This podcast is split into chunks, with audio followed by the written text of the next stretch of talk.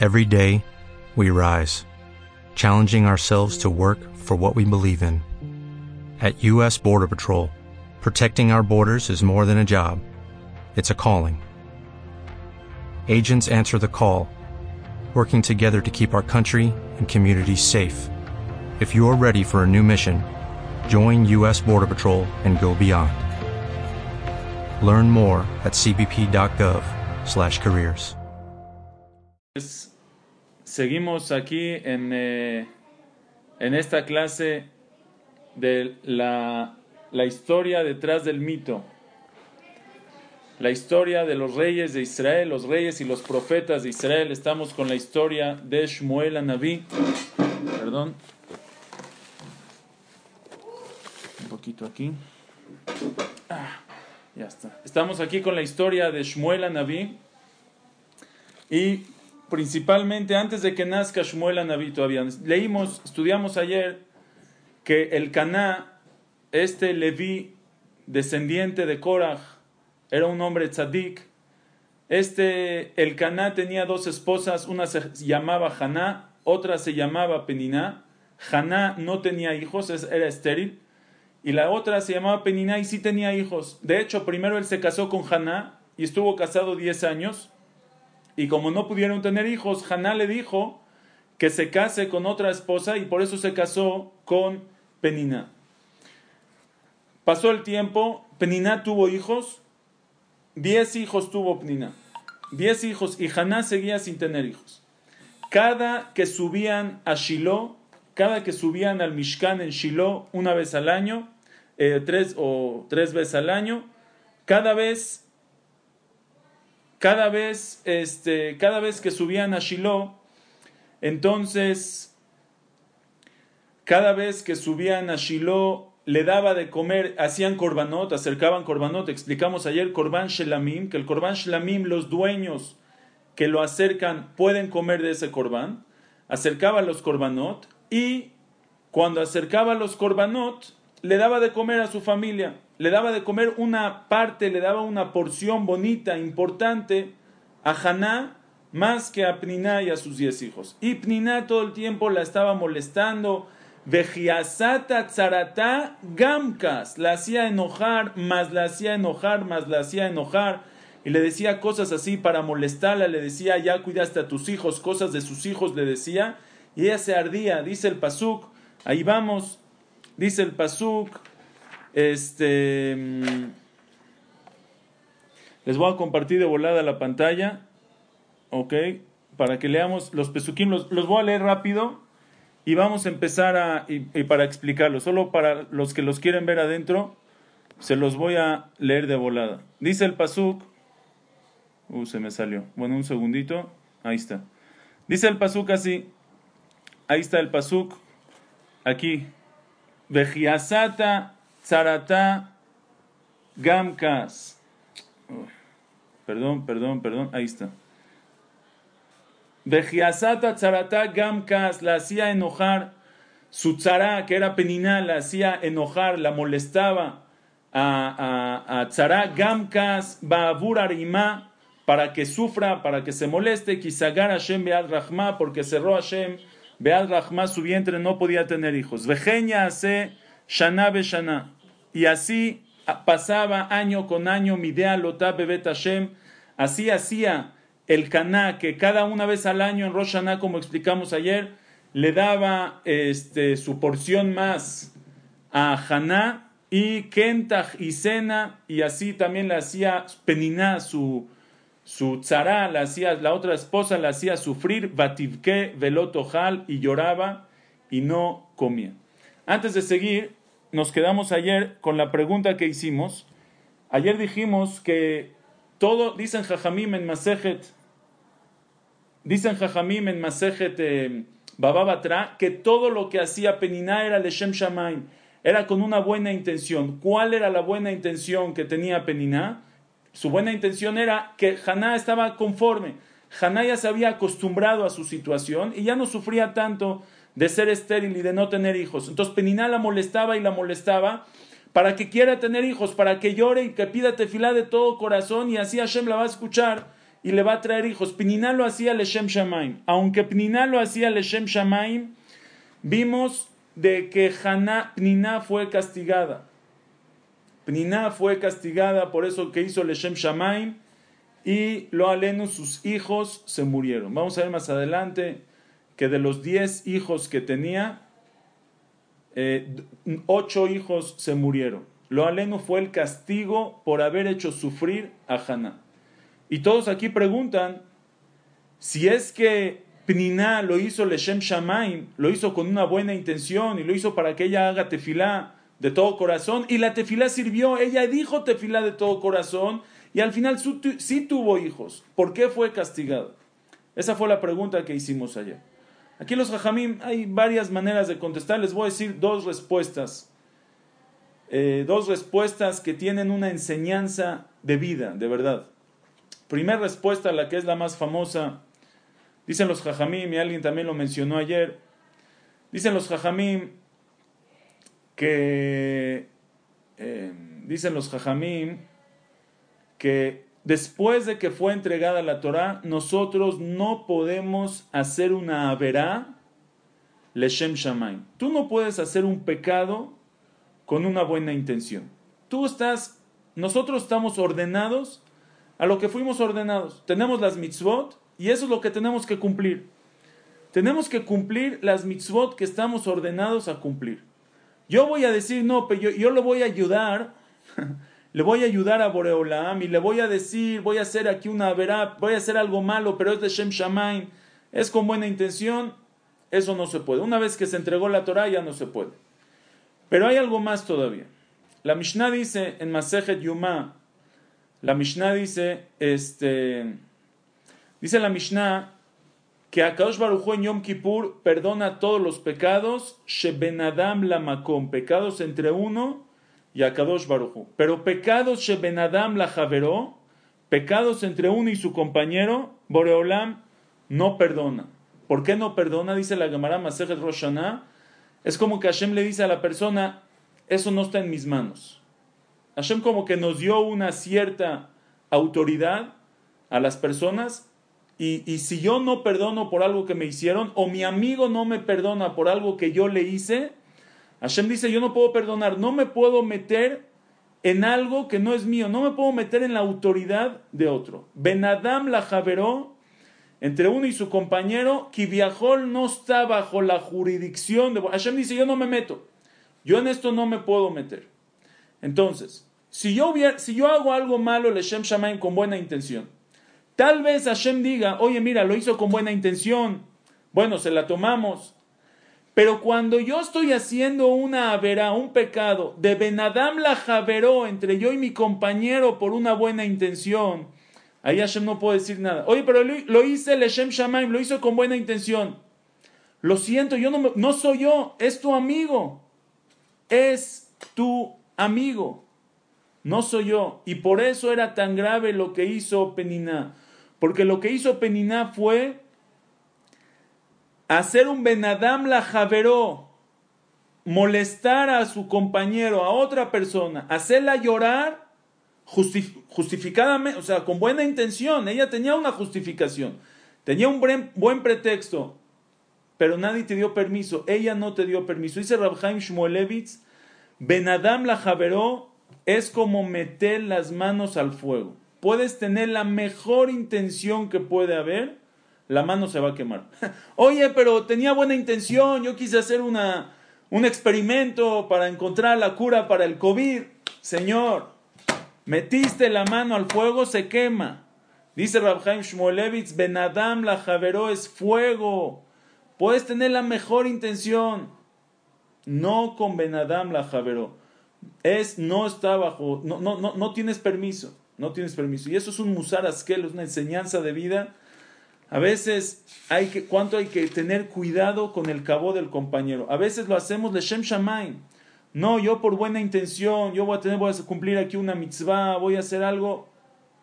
Siempre hay que tener mucho cuidado. Hay casos que, que, se necesita preguntarle siempre a un jajam, a un gadol, cómo hacer las cosas.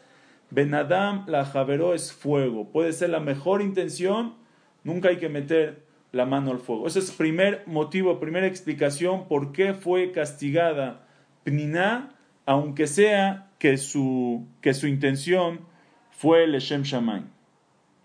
¿Ok? Esa es la primera, este, la primera, el primer tirutz, la primera respuesta. Segunda respuesta, increíble, increíble, esta es menos conocida esta respuesta. Yo la encontré aquí en el Mefaresh del Midrash, sobre el Midrash Muel, se llama Yefenov. El Yefenov es Rabbi Shmuel Yafe, un jajam de hace 400 años. Tiene pirushim sobre todo el Midrash, sus pirushim son increíbles, profundos. Él dice un renglón, se los voy a leer, y van a ver una enseñanza de vida, algo impresionante. Dice él así. Él pregunta, hace la misma pregunta, ¿por qué fue castigada?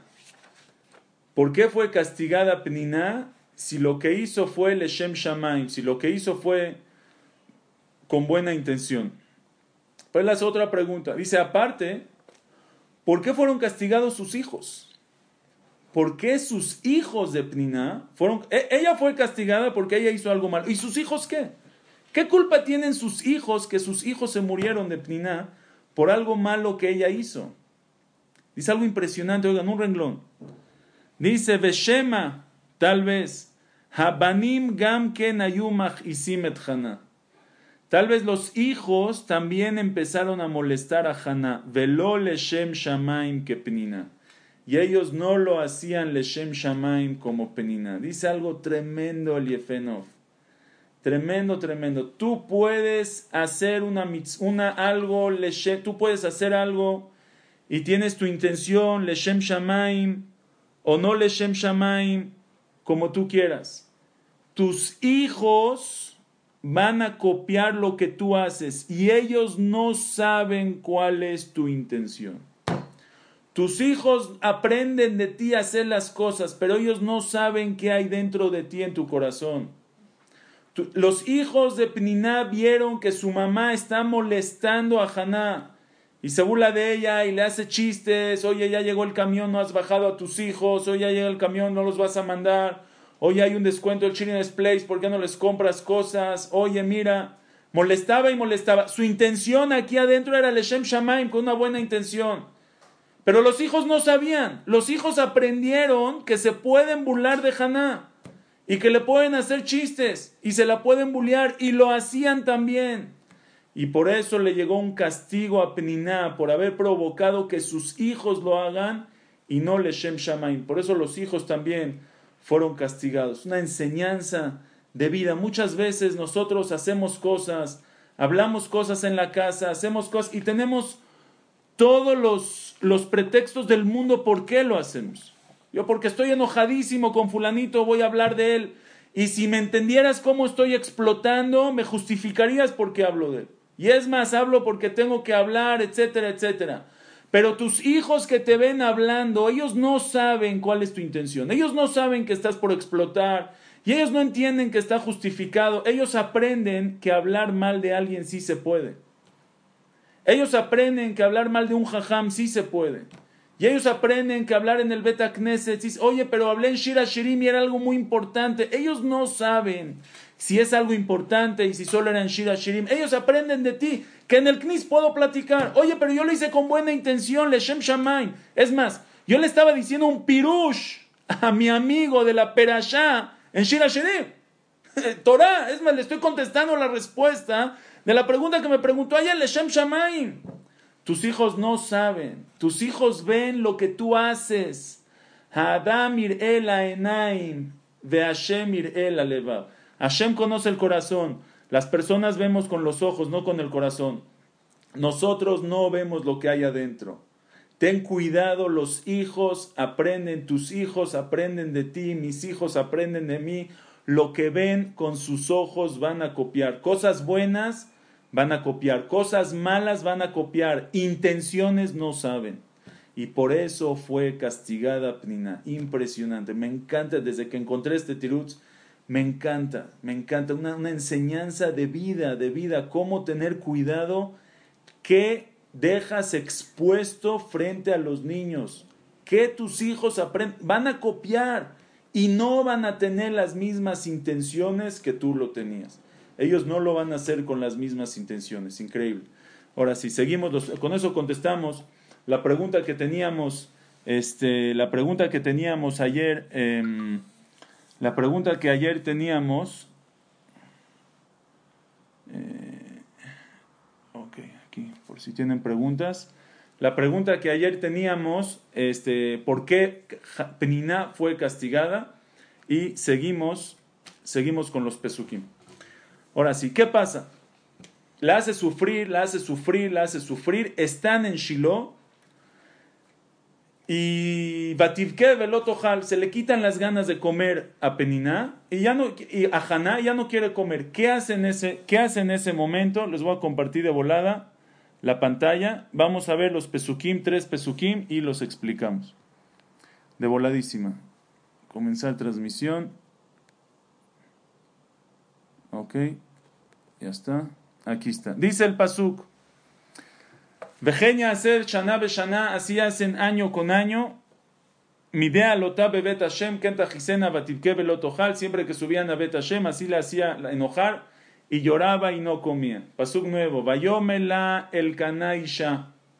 Le decía, le dijo el caná su esposo a Haná. Haná, la metivki. Haná, ¿por qué lloras? Velame lotojeli, ¿por qué no comes? Velame yerale babej, ¿por qué tu corazón, por qué estás tan triste? Halo anoji toblach, me asará. Yo soy mejor para ti, alo anoji toblach. Yo soy mejor para ti más que diez hijos. La está tratando de consolar su esposo, el caná, que tanto la ama y tanto la quiere. Le dice, Haná, ¿por qué lloras? Haná Lamelo Tojelí, ¿por qué no comes? Haná, ¿por qué estás triste? Yo soy mejor para ti más que diez hijos. Los diez hijos que tiene Peniná, yo soy mejor para ti que esos diez hijos que tiene. Te trato mejor, soy mejor. ¿Por qué estás llorando? Dice el Pasuk, Batakom Haná, Ajare Achlo, Beshilo, Beajare Shato, se para Haná después de que comió en Shiloh y después de tomar. Veelía Cohen Yoshev al Akise al Mezuzá de Halashem se paró y se fue al Mishkan. Se paró después de comer en Shiloh, después de tomar, y Elías Cohen estaba sentado, era el Cohen Gadol y era el Shofet, estaba sentado a la quise en la silla, al Mezuzat Ejal Hashem, en la portón del Ejal, de la Azara de Hashem, del Mishkan. Veí Marat Nefesh, ella estaba muy triste, Batitpalel al Hashem, le, le, le, le rezó a Dios Ubajó Tibke y lloró mucho en su tefila. Entonces lo que ella hizo fue, después de comer y de tomar, ¿sí? después de comer y de tomar, em, se, fue, se fue a Shiloh a pedir tefila. Ahora aquí, bueno, si dice el pasú que no comió, ¿cómo dice que se fue después de comer y de tomar? ¿No? Esa es la pregunta que hace el Tosafot en Masajet que tuvo. No me acabas de decir que no comió. Bativke velotojal, lloró y no comió. Después me dices, no, se paró después de comer y de tomar. Entonces dicen los mefarshim, o después de la hora de comer, en verdad no comió y se paró después de la hora de comer y se fue en ayunas, o dice el Malvin, después de que su esposo ya la consoló y le insistió, ¿por qué no comes? ¿Por qué estás triste? Ya comió un poquito y después de comer un poquito, se fue al Mishkan a decir tefila. Dice el... Eh, aquí cualquiera se pregunta, ¿qué, qué, el canal está preguntando? El canal su esposo le dice, Haná, ¿por qué lloras? ¿Por qué estás triste? ¿Por qué no comes? Yo soy mejor para ti más que los diez hijos que tiene Penina. ¿Por qué lloro? Porque quiero hijos. ¿Por qué, ¿Por qué estoy triste? Pues porque me están molestando, porque quiero hijos. ¿Qué es aloha nojito? No, yo soy mejor para ti más que diez hijos. Tú puedes ser un esposo muy bueno, pero el mejor esposo no no este no em, ¿cómo se dice? no compensa la falta de hijos, no tiene que ver, son dos cosas, el esposo buenísimo y lo ama y lo quiere, y los hijos, son dos cosas. Dice el Alshi Hakadosh, si ustedes se dieron cuenta, el Pasuk no dice Haná lama tivki, el Pasuk dice Haná lame tivki, velame. Lo ¿qué diferencia entre lama y lame? Dice el Alshi Hakadosh, vean qué bonito, lama es ¿Por qué? Y la me es para qué. Entonces el canal está diciendo, Haná, ¿por qué? Yo sé por qué lloras, pero ¿para qué? ¿Qué ganas? No ganas nada. La metibki, ¿para qué lloras? Velamelo tojeli, ¿para qué no comes? ¿Tú crees que te vas a sentir mejor sin comer? Velame le va estando triste y deprimida, ¿te va a ir mejor? Aló anojito me yo soy mejor para ti que tus diez hijos. Ya no tienes los hijos. Deprimirte más, no vas a ganar nada. Deprimiéndote más. eso es la me, ¿para qué? Viene el Midrash. Aquí en Shmuel. Y dice algo increíble. Dice el Midrash. ¿Por qué no le dijo Aló, Ani Toblach me Le hubiera dicho, yo soy, Ani, yo soy mejor para ti que diez hijos. ¿Por qué dice Anoji? Dice el Midrash porque le quiso insinuar, Aló, Anoji. ¿Quién es Anoji? No Ani, Ani soy yo tu esposo. ¿Quién es Anoji? Anoji Hashem Elokeja Sherotzetija Meritz Mitzrayim. Anoji se refiere a Hashem. Le dice, Aló, Anoji Toblach me Anoji Hashem está contigo. Y Hashem es mejor para ti que todo lo que puedes pedir. Hashem está contigo. Un Yehudi nunca está solo. Anoji Toblach me Y cuando una persona entiende que Akash Baruj está con él, cuando una persona entiende que Akash Baruj está con él, ese está feliz. No necesita más nada. Lo Anoji Toblach me Entonces se para Haná, ¿y a dónde se va? Al Mishkan de Shiloh. ¿Qué pasó? ¿Qué pasó? Que justo en este momento Haná decide que va a ir al, al Mishkan de Shiloh. ¿Qué cambió? ¿Qué cambió de ahora antes? Explica el Malvin, dice algo increíble. Siempre Haná tenía la esperanza que ella pide tefilá y su esposo también pide tefilá por ella y entre los dos hacen lo que se puede. En el momento que ella oye a su esposo, el Caná, que la está tratando de, de tranquilizar, le dice, tranquila, Haná, tú tranquila, no pasa nada. ojito me Ya no llores, ya no estés triste, ya no estés deprimida. Yo soy mejor para ti que diez hijos. Ella entiende que el Caná, su esposo, ya se resignó. Ella dice, si el Caná ya se resignó, ya no tengo esperanza. La única esperanza que tengo es hacer yo mi parte con Akadosh Baruj En ese momento ella se para y se va al Mishkan para pedir tefila. Y es cuando su tefilá se escucha. Muchas veces nuestra tefilá, sí decimos tefilá Hashem, pero le decimos, mira Hashem, te pido por favor que se haga esta venta.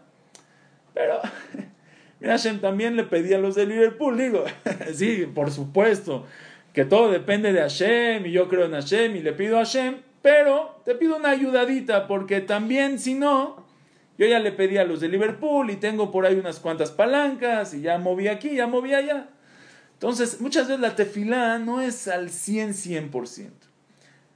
Cuando una persona sabe que no tiene ninguna otra salvación, el único que lo puede ayudar es Hashem, ahí es cuando la tefilá sale de todo corazón. Dicen que una vez llegó una, una persona, una señora viuda, que necesitaba, que necesitaba, este, necesitaba algo de ayuda, fue con el Magid Mimezrich. El Magid Mimezrich, el alumno del Baal fue con él, le dice, Jajam, necesito una ayuda, necesito una verajá. Le dice el Jajam, con mucho gusto yo puedo darte una verajá, pero si me traes mil rublos. Ahora la señora era una viuda, no tenía un centavo. ¿Dónde va a sacar mil rublos? Fue, se esforzó, buscó, eh, le trajo 200 rublos. Le dice el jajam, lo siento mucho, no voy a poder pedirte tefilá, no puedo poder pedirte tefilá por ti, yo te pedí, yo necesitaba mil rublos y solo me trajiste doscientos. Sale de ahí la señora, toda enojada, y dice, ¿sabe qué, jajam? Ya no necesito ningún favor de usted, voy a ir a pedirle directo a Hashem. Se ríe el jajam, le llama y dice, ahora sí ya te puedo dar la veraja, eso es lo que quería. Le dice el jajam, todo el tiempo cuando tú estás apoyándote en ti, mi tefilá no es tu tefilá, tú no estás apoyándote en Hashem, te estás apoyando en mí, ni mi tefilá va a servir. Pero cuando tú quitas tu, tu apoyo, quitas tu, tu, confianza de cualquier persona y solo confías en Boreolam, ahí ya te puedo dar verajá. Ahí la salvación seguro va a llegar. Y eso dice el Malvin, eso es lo que pasó aquí con Haná. Haná todo el tiempo decía, ah, mi esposo pide, mi, mi esposo, el tzadik, el caná, uno de los 48 profetas que hubo en el pueblo de Israel, que su profecía se escribió para las generaciones. Él va a pedir por mí tefilá, ¿qué problema hay? En el momento que ella escucha que su esposo se resignó y su esposo le dice, ya no estés triste, ya basta, ya vamos a aceptarlo, yo soy mejor, yo y tú, mejor que esos 10 hijos de Peniná que tiene ahí Peniná, yo y tú, mucho mejor. Dice Haná, ah, ahora la única esperanza que yo tengo es Boreola se para y se va a Shiloh, al Mishkan en Shiloh, para poder decir, para decir tefilá, y ahí es cuando la tefilá ya sale de todo corazón, y ahí ya se escucha su tefilá.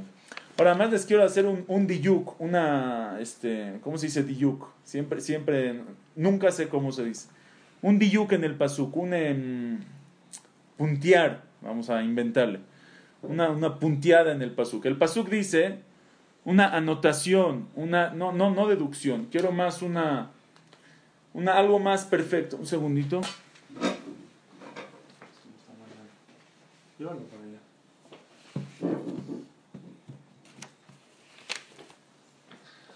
Perdón, una, una, una, observación, pero de un, de un punto en el pasuk. Bueno, gracias, ya, ya se entendió. El pasuk dice, ¿cómo dice el pasuk? Vatakom Hana y se paró Haná, Ajare Ajlo Shiloh, después de que comió, después de comer en Shiloh y después de tomar, y se fue al Mishkan. Otra vez. Se paró Haná después de comer en Shiloh y después de tomar. ¿Por qué no dice el Pasuk? Debería decir el Pasuk. Y se paró Haná después de comer y de tomar en Shiloh. ¿Por qué el el lugar donde el en Shiloh me lo dice después de comer. Después de comer en Shiloh y después de tomar. ¿Me entienden la? E-, ese es el diuk, esa es la puntuación. Quiero puntear aquí. Después de comer en Shiloh y después de tomar. Después de comer y de tomar en Shiloh, así se habla. Oye, fui a comer unos tacos en, en, los tacos y a tomar. Fui a comer y a tomar en los tacos. Fui a comer en los tacos y a tomar. Dices todo junto. Dice, bueno, eso es un hidush. A ver qué opinan. La alhaja es, como ya les dije ayer, que los korbanot, una persona que trae un korban, un sacrificio, y trae un korban shelamim, entonces el korban shelamim puede uno comer del korban shelamim. Una persona si está tahor, está puro, fue a la tevilá, no está tamemet, no está impuro de, de muerto, le echaron, le salpicaron de la de la, este, de la, de la ceniza de la paraduma, de la vaca roja, fue a la tevilá, está tahor, puede comer él, su esposa, sus hijos, todo el mundo puede comer de la carne del corbán. Pero, pero, pero, pero, cuando el corbán se hace en Jerusalén, la carne de un corbán shelamim solo se puede comer dentro de Jerusalén. No la puedes sacar fuera de Jerusalén. No se puede sacar fuera de Jerusalén. Es más, si la sacas, si sacas la carne del corbán fuera de Jerusalén, se hace pasul. Se llama pasul beyotze. Es pasul si lo sacaste. No se puede comer fuera de Jerusalén. Tiene que duchar en el lugar Kadosh de Jerusalén. Ese es en Jerusalén. En Shiloh, ¿dónde se podía comer la carne del corbán en Shiloh? La alhaja es en la ciudad de Shiloh, no nada más en la ciudad de Shiloh, Bejola Roe. Bejola Roe significa desde donde tú puedes ver el Mishkan de Shiloh, ¿sí? desde tú alcanzas a ver el Mishkan de Shiloh, desde ahí se puede comer. entre paréntesis, estuve, estuve checando hoy un poquito de Shiloh información. Entonces hay un lugar en, Israel hoy en día que se llama Shiloh. Y ellos ahí están, hay unas ruinas y los arqueólogos dicen, ya eso ya es una, desde hace 100 años que hicieron las excavaciones y ahorita están haciendo y haciendo y los arqueólogos dicen que ahí era el lugar del Mishkan de Shiloh. Ok, el Mishkan de Shiloh era en el desierto, el Mishkan era portátil, eran paredes de maderas armables y el, techo del Mishkan eran de, pieles y telas que tenía encima el Mishkan la tapa. A ver si mañana Belina les traigo unos, unos dibujos. En Shiloh, cuando hicieron el Mishkan en Shiloh, ya era paredes de piedra, ok, así dice el Rambam, Viñana Banim, un edificio de piedra, pero todavía el techo eran las yeriot, eran las mismas pieles y este, las mismas pieles y, telas que tapaban, que eran el techo del Mishkan, del tabernáculo en el desierto, eran las mismas en el Mishkan de Shiloh. Entonces ahí, en el, lugar de Shiloh, en este lugar, encontraron los arqueólogos una construcción, ruinas de construcción, que tiene exactamente las medidas que era el Mishkan. Y también muy interesante, encontraron ahí este, bueno, el Mishkan de Shiloh fue, fue, fue destruido, encontraron ahí eh, granos de trigo quemados, una, una prueba de, la, de, la, destrucción que hubo, que se quemó. Encontraron muchísimos jarrones preciosos, a ver si les traigo mañana, Belina, las fotos, preciosos jarrones en los que la gente traía los menajot, platos. Ahora, algo muy interesante. Alrededor de Shiloh encontraron también, en las, encontraron eh, ruinas o, pedazos de barro, de kelim de barro, y encontraron también huesos, huesos de animales que la gente comía. Pero hay algo muy interesante. Solo encontraron los huesos y los barros en lugares donde desde ahí se puede ver Shiloh. Lugares donde desde, desde ahí, aunque sea igual de cerca, no se puede ver Shiloh, no había nada.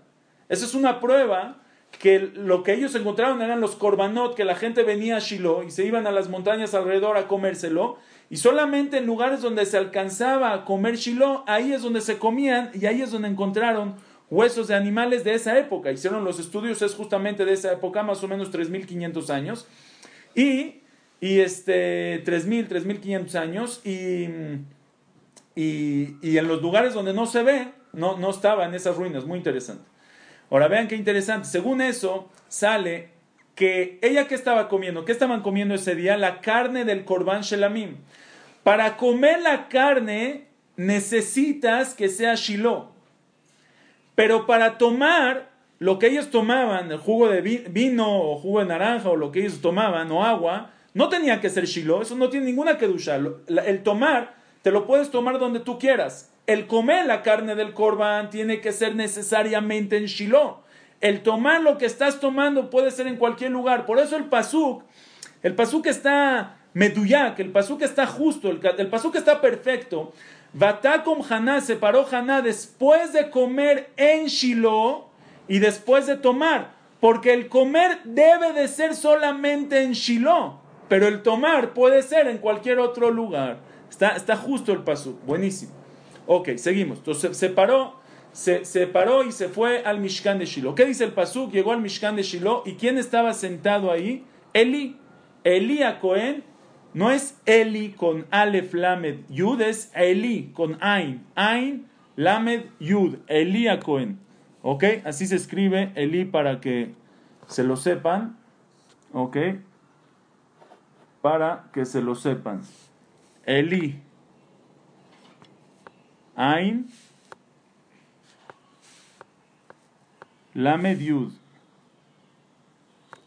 Elí Cohen. Este Elí Cohen era el Cohen Gadol y también era el Shofet, era el juez. Dicen Jajamim, justo en ese día lo pusieron, ese día empezó su, su tiempo de juez y fue, él fue juez 40 años, fue Shofet, Elía Cohen, es el último de los Shoftim antes del cambio a reyes. Antes del cambio a reyes, eh, bueno, el último penúltimo, vamos a ver, es Elía Ella llegó y Elí estaba sentado en el Lejal, junto a la puerta del Lejal.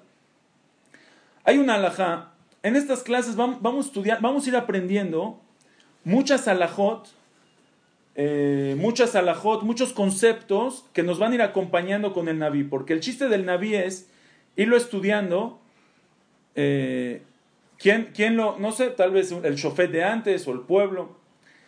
Eh, vamos a ir este, viendo, porque el chiste de estudiar Naví es ver no solo la historia, sino, sino la historia detrás del mito. Nosotros conocemos la historia más o menos, pero queremos ver cómo se hacía. Si ellos ya cumplían la Torah y eran tzadikim todos, cómo todo quedaba según la Torah. Entonces vamos a ir aprendiendo muchísimos conceptos. Yo le dije a alguien ayer, yo de este, de este estudio yo me hice rico, de verdad me hice millonario. Los conceptos que te aprendes infinitamente. Ok, entonces, el, em, el, hay una alajá en, dice la Gemara así, en Yeshiva Ba'azara, Ela le bet David Bilbao. En la Azara, en el Bet Amigdash, nadie se podía sentar. Tú no te puedes sentar en el Bet Amigdash. No había sillas. Falta de respeto. En el Bet Amigdash, la casa de Hashem, estás parado. Te cansaste, te sales. No hay sentarse. Ese es en el Bet Amigdash. En Yeshiva Bazara. No hay Yeshiva. No te puedes sentar en la Azara. Solamente, ¿quién es el único del pueblo que se puede sentar en la Azara? El Alemalje Bet David Bilbad. Solamente los reyes y los reyes de la familia de David. Quiere decir, David, su hijo, la familia de David. Reyes de Israel. Vamos a ver qué pasó cuando se dividió el reinado en Israel. Reyes que no son de la familia de David pueden venir al Betamigdash, bienvenidos, pero no se pueden sentar. Si es así, Pregunta, lo trae aquí los Mefarshim, ¿cómo Elí, que no era rey de David, cómo estaba sentado en la? ¿Cómo dice el Pasú que Elí estaba sentado si no se puede sentar? Entonces trae el Radak en nombre de Yerushalmi que el Cohen Gadol sí se puede sentar. Explican los Mefarshim, dicen los comentaristas, ¿cuándo se podía sentar Elí por ser Cohen Gadol? ¿Cuándo empezó la alhaja? que nadie puede sentarse en la Azara más que el rey de la familia de David, cuando yo, ya hubo rey en la familia de David. Entonces el más importante del pueblo es el rey de la familia de David. Y ya que el Bet Amigdash estaba en la parte de Yehudá y Binyamin, que estaban bajo el reinado de David o de la tribu de Yehudá, por eso el único que podía sentarse ahí es el rey de la familia de David. Pero aquí Mishkan Shiloh que todavía no había Betamigdash en Jerusalén y todavía no existía el reinado de David, no había rey. Entonces el alajá era que el, que se puede sentar es el más grande del pueblo. ¿Quién era el más grande del pueblo en ese entonces? El Shofet, el juez. Y Elías Cohen, que era juez y era Cohen Gadol, por eso justamente él podía sentarse en ese momento. Entonces ella llegó al Mishkan llegó al Mishkan a pedir tefilá y se encuentra ahí a Elías Cohen, que está sentado en la puerta. Veí Marat Nefesh, dice el pasú, que ella estaba muy triste, muy amarga. Batitpalel al Hashem, pidió, le pidió mucha tefilá a Hashem. Ubajot que y estaba llorando en la tefilá que le pidió a Hashem. Sigue, sigue después, hizo una promesa. Ella dice a Hashem, si me das un hijo, yo te prometo tal y tal y tal cosa. ¿Cuál es la promesa que ella hizo? Lo vemos Bezrat Hashem mañana. ¿Qué promesa le prometió a Hashem para tener un hijo? Vamos a ver cosas increíbles. También le pidió a Hashem, también hubo unas amenazas ahí. Hashem, si me das hijo, muy bien, y si no me das hijo, voy a hacer tal y tal cosa. Vamos a ver cuáles son las amenazas y cómo logró tener este hijo que ella tanto esperaba. Seguimos mañana, Bezrat Hashem, misma hora, mismo canal. Gracias a todos. Este, les voy a quitar el em, permitir, el que quiera pueda hablar. Y gracias a todos. Hasta luego. Buenas noches.